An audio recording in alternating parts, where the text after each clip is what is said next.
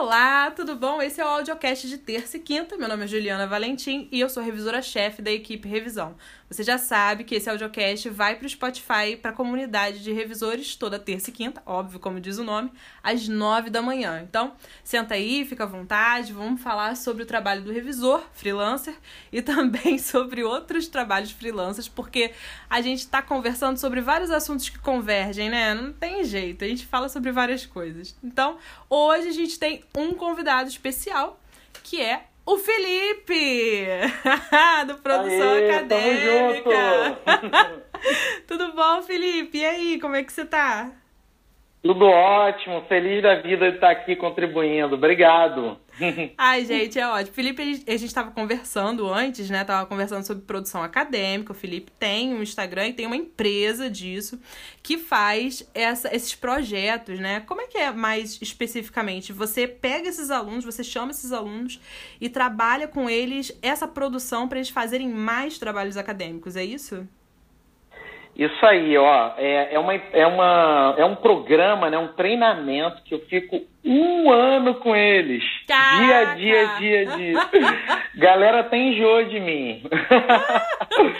Mas eu fico junto deles para eles desenvolverem tudo que envolve produção acadêmica, né? Desde artigos, livros, apresentação em eventos, artigo para blog, é, enfim, tudo, tudo que envolve esse universo acadêmico para que eles possam, de fato, sabe, fazer com que as suas ideias cheguem no mundo, né? Às vezes a gente no mundo acadêmico, a gente até tem boas produções, boas ideias, mas a gente tem a dificuldade às vezes de fazer com que elas cheguem nas pessoas, né? Exatamente. Então, é essa a ideia. Ah, isso é maravilhoso. Inclusive, eu estou precisando, a comunidade já sabe. Esse, esse áudio vai para a comunidade de revisores, eles já estão acostumadíssimos a me ouvir falar que eu estou precisando fazer meus trabalhos da especialização. e o Felipe tá aqui para dar dica pra gente. Eu ia pedir pro Felipe para ele dar umas dicas, caso ele tenha, dica de produção acadêmica. Felipe, o que, que você acha de dar duas dicas para produzir mais textos acadêmicos? E aí eu pergunto para você sobre isso de novo. Se a pessoa é, pudesse é, saber três coisas muito importantes sobre produção acadêmica, que pudesse realmente ajudá-la daqui para frente, numa pós-graduação, numa especialização. E os revisores adoram fazer cursos. Eu sei disso porque eu vejo os revisores toda hora se inscrevendo em curso EAD, ainda mais agora na quarentena. Quais são as dicas assim que você tem para dar? Se você pudesse dar três dicas que você acha que são dicas de ouro. Bom, ó, para quem tá querendo jogar esse jogo, e, sem dúvidas, essas três coisas que eu vou falar ajudam muito, né? Primeiro, é que a pessoa tem que entender que ela não é a titulação dela, né? Existe uma tendência dentro do mundo acadêmico de, sabe, é, propagar a ideia de que se você não é doutor, você não pode muita coisa em termos de produção acadêmica. Né? Ah, isso é péssimo. Se você não chegou. Exatamente. É, se você chegou lá no doutorado, Uhum. Então você não pode muita coisa, ou então você, para poder, tem que assinar com o doutor. E aí, e às assim, vezes, tem Juliana... revista acadêmica que você fala assim: ah, eu não vou conseguir porque eu sou só mestrando ou sou só graduando. Isso é absurdo. É, não, com certeza. O fato é que toda titulação tem portas à sua disposição. Se você é um graduando, você tem portas. Se você é doutor, você tem portas. E aí é que está o barato, né? Sempre tem porta para produção acadêmica. E como nós somos humanos e o nosso tempo é limitado, a gente tem menos sempre capacidade de aproveitar todas as portas do que o número de portas que tem. Né? É verdade. Então essa é uma primeira premissa, assim, você não precisa ficar se preocupando com as portas de quem é doutor, sabe? Você já tem as suas e vai ser difícil você conseguir usar todas elas, aproveitar todas elas, porque são muitas já, né? Uma segunda coisa que eu sugiro assim para o pessoal é que é, uma outra ideia que as pessoas têm de produção acadêmica é artigo. Sim. E não é. Né? é. A gente ainda está falando aqui com revisores, né? Revisores têm uma produção técnica muito grande. Né? Cada revisão é uma produção técnica. Sim, é, sim. Se a gente pensar também, muitos revisores fazem versões, traduções também, uhum. que juntam a parte de revisão com a parte de tradução e versão. Ai, Felipe, vou te cortar rapidinho para fazer essa pergunta porque eu preciso fazer. Como é que põe no Lattes isso, você sabe? A gente põe como tradução? Sim, bota lá na produção técnica. Produção técnica, é, aí tem uma parte, depende do tipo de revisão, do grau de revisão, mas é, basicamente você entra ou na parte de assessoria e consultoria ou na parte de parecer técnico. Ai, gente, anota Mas, em isso. geral, entra em assessoria. Anota isso, pelo amor de Deus.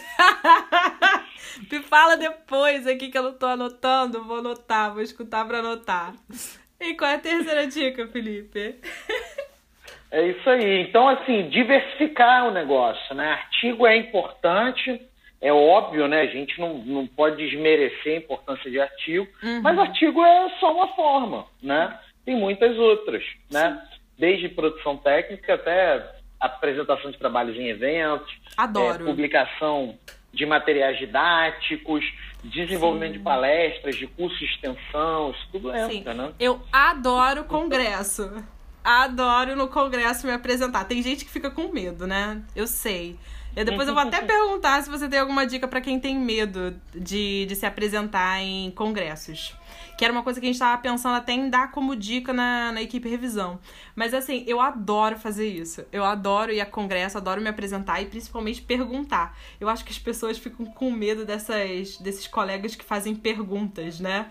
Mas eu sou a colega que faz pergunta. Porque eu gosto do trabalho da pessoa, entendeu? Eu admiro o trabalho da pessoa e eu faço perguntas. Essa troca toda, ela precisa caber no Lattes, sabe? E ela, Uhum, e ela precisa uhum. ser contabilizada também como produção acadêmica. Eu acho que você tá corretíssimo quando você fala isso. Sim, e ó, para vencer o medo, eu não tenho nenhuma fórmula mágica não, mas é o seguinte, é a gente em geral, quando tem algo desconhecido, a gente fica com medo, né? É verdade. É, o meu filho, a, a gente está aqui na casa da, da minha sogra, o meu filho tem um Rottweiler. Ele não tem medo do Rottweiler. Ele tem medo de grilo. Ah, meu Deus.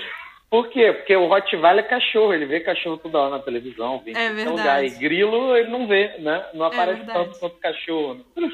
Né? Então é assim, às, vezes para congresso, né? A gente tem, a gente deposita um medo grande porque a gente não conhece. E a melhor maneira é a gente, a gente ir e fazer, E e, fazer, apresentar. E É. ao longo do tempo a gente vai perdendo esse medo aí, vai até gostando. É né? verdade, eu adoro. Adoro. Quando é em outro estado, Mas ó, né? a terceira estratégia, a terceira estratégia é ter método, né, Juliana? Assim, é, é igual construir uma casa, né, Juliana? Pensa Uhum. só, você tem dois, duas formas de construir, uma é de olho e a outra é planejando, tendo É. método. Aquela que é menos arriscada é com método, né? É com claro. estratégia. É claro. É bom, ele tá falando isso pra mim, tá? Parece que ele tá falando como dica, mas ele tá falando isso pra mim porque eu tenho que fazer meu TCC. É brabo, é brabo. A verdade é essa, gente. Não, mas é ótimo, é verdade. A gente fala muito também que, que a gente tem que ter estratégia pra escrever. E aí, não só num sentido macro, né, de, de escrever como. É, como projeto, né? Saber quais partes você vai abordar e qual a pesquisa você precisa fazer para cada, cada parte. Mas a equipe revisão ela trabalha muito com a ideia de você se programar para anotar termos e palavras que você vai usar no seu texto. Porque muito, um erro muito comum, e eu falei isso na FRER, um erro muito comum de, de quem está escrevendo texto acadêmico, eu não sei se você já reparou isso, é quando a pessoa está querendo explicar alguma coisa que ela não entende direito. Ela tá ali querendo explicar aquilo que, a- que ela pesquisou com as palavras dela, mas ela não sabe direito ainda para poder pesquisar. Então ele escreve cinco laudas sobre uma coisa É. e não chega no objetivo. Então eu falo assim, primeiro você precisa estudar os termos, né? Os termos técnicos fazem com que o seu texto fique mais coeso, fique mais conciso, né? Que ele, que ele fique mais específico. Estando mais específico, você vai alcançar o seu objetivo mais rápido, né? Pelo menos isso. Então, existem técnicas de escrita e existem técnicas de estruturação do texto, não é? Uhum, uhum. Perfeito. E o fato é o seguinte: você com método, você chega mais rápido no objetivo, você chega com mais qualidade no objetivo Verdade. e sobra tempo para você produzir mais, né? Eu, eu tenho às vezes colegas, né? Não sei se você já viu pessoas assim que ficam assim, olha, eu tô orgulhoso, porque eu tô há seis meses escrevendo um artigo.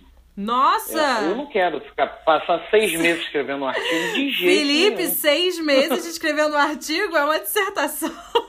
um capítulo. Não quero. Prefiro, prefiro ver Peppa Pig com meu filho do que ficar seis meses escrevendo Ai, um com artigo. certeza. Dá pra ver Dark, dá pra ver as três temporadas de Dark, sei lá, dá pra ver muita coisa no Netflix. É, é porque em geral dentro do mundo acadêmico a galera associa muito tempo investido com produtividade, né? Que a Hum. produtividade é você ter o maior desempenho com o mínimo de empenho, né? Aham. O que a galera pensa assim, vou dar o máximo de empenho com o máximo de tempo e o desempenho vai lá embaixo. É, não, não fica tão aí bom, tá- né? Confusão toda, né? Exatamente. Exa ah, eu acho que ele tá corretíssimo. Eu nunca tinha parado pra perceber isso, não. Eu vou começar a ver quanto tempo que as meninas estão demorando pra entregar um artigo. Você sabe que. eu- acho que foi hoje ou anteontem, não lembro. Eu tava usando o Instagram e um colega meu, que é professor da UERJ, tava conversando comigo dizendo que tem que entregar um artigo agora sexta-feira. E aí ele falou, Juliana, preciso dessa revisão o mais rápido possível. Eu não parei pra me perguntar quanto tempo que ele tá digerindo esse artigo. Mas eu acho que eu vou ter que perguntar pra ele. Vem cá, Carlos, quanto tempo você tá escrevendo? Ele vai escutar isso. Quanto tempo você tá escrevendo, Carlos? Porque eu achei que era 15 dias no máximo. Pô. Porque, obviamente, você tem uma pesquisa, não é? Você. As pessoas acham que as coisas nascem do nada, né? Também tem isso, também tem esse preconceito. As pessoas acham que a minha ideia veio da musa e aí eu peguei a ideia astral e escrevi em 15 dias. Não, não é isso. Pô, eu tenho uma pesquisa, eu já É. venho pesquisando há um tempo o mesmo tema e, obviamente, eu tenho mais arcabouço teórico para lidar com aquele tema dentro daquele recorte. E aí eu recortei num artigo. Então não demora tanto. Demora, mas não demora tanto. É, não é para demorar, não é para demorar. É, isso faz diferença não só para o, digamos, tamanho de currículo, mas principalmente para a qualidade de vida, né? É. No mundo acadêmico, em geral, a gente tem uma qualidade de vida muito ruim, né? Sim. É muita aula, muito estresse, muita cobrança, muita, muita exigência. Também Então, se a gente pode, com algumas estratégias, com algumas técnicas, sabe, melhorar isso, pô, quem não quer? Né? É claro. Que que, eu ainda não vi Dark, mas eu prefiro ver Dark do que ficar seis meses no artigo, né? Eu não posso dar spoiler. Sim, é verdade, Né? com certeza. Pode, pode. Não, com certeza, a gente prefere ficar vendo Netflix. É porque também tem uma aura, né? Parece que tem uma aura do intelectual. O cara que tá na universidade é o intelectual e aí ele tem que estar sempre sentado na, no escritório dele com um monte de livro em volta. E a vida não é assim, gente. Pô, quantos professores excelentes é, universitários eu não conheci que, na verdade, eles têm, obviamente, o, o seu lado intelectual, mas isso não é nutrido toda hora. A pessoa, às vezes, também vai ali no Graguatá, pra quem é da UF, né? Vai ali no Graguatá beber uma cerveja e tudo bem, cara. Sabe? Sim. É, aí tem, aí entra aquela discussão. Existe o intelectual que de fato vê isso com prazer, tá tudo bem, porque ele tem, ele tem prazer nisso, em ficar o tempo inteiro lendo, lendo, uma vida em prol da aquisição de conhecimento, digamos assim. Uhum. É, existe isso, mas é exceção. A maioria, na minha visão, que, que dá essa aura de intelectual, não necessariamente é. E aí não assume que existem outras coisas na vida que são também importantes, também podem dar prazer. É E claro. talvez alguns desses fiquem frustrados por causa disso, porque não, não, não se permitem conhecer outras coisas na vida que também são importantes, como o Netflix, né? Então, também é legal, poxa.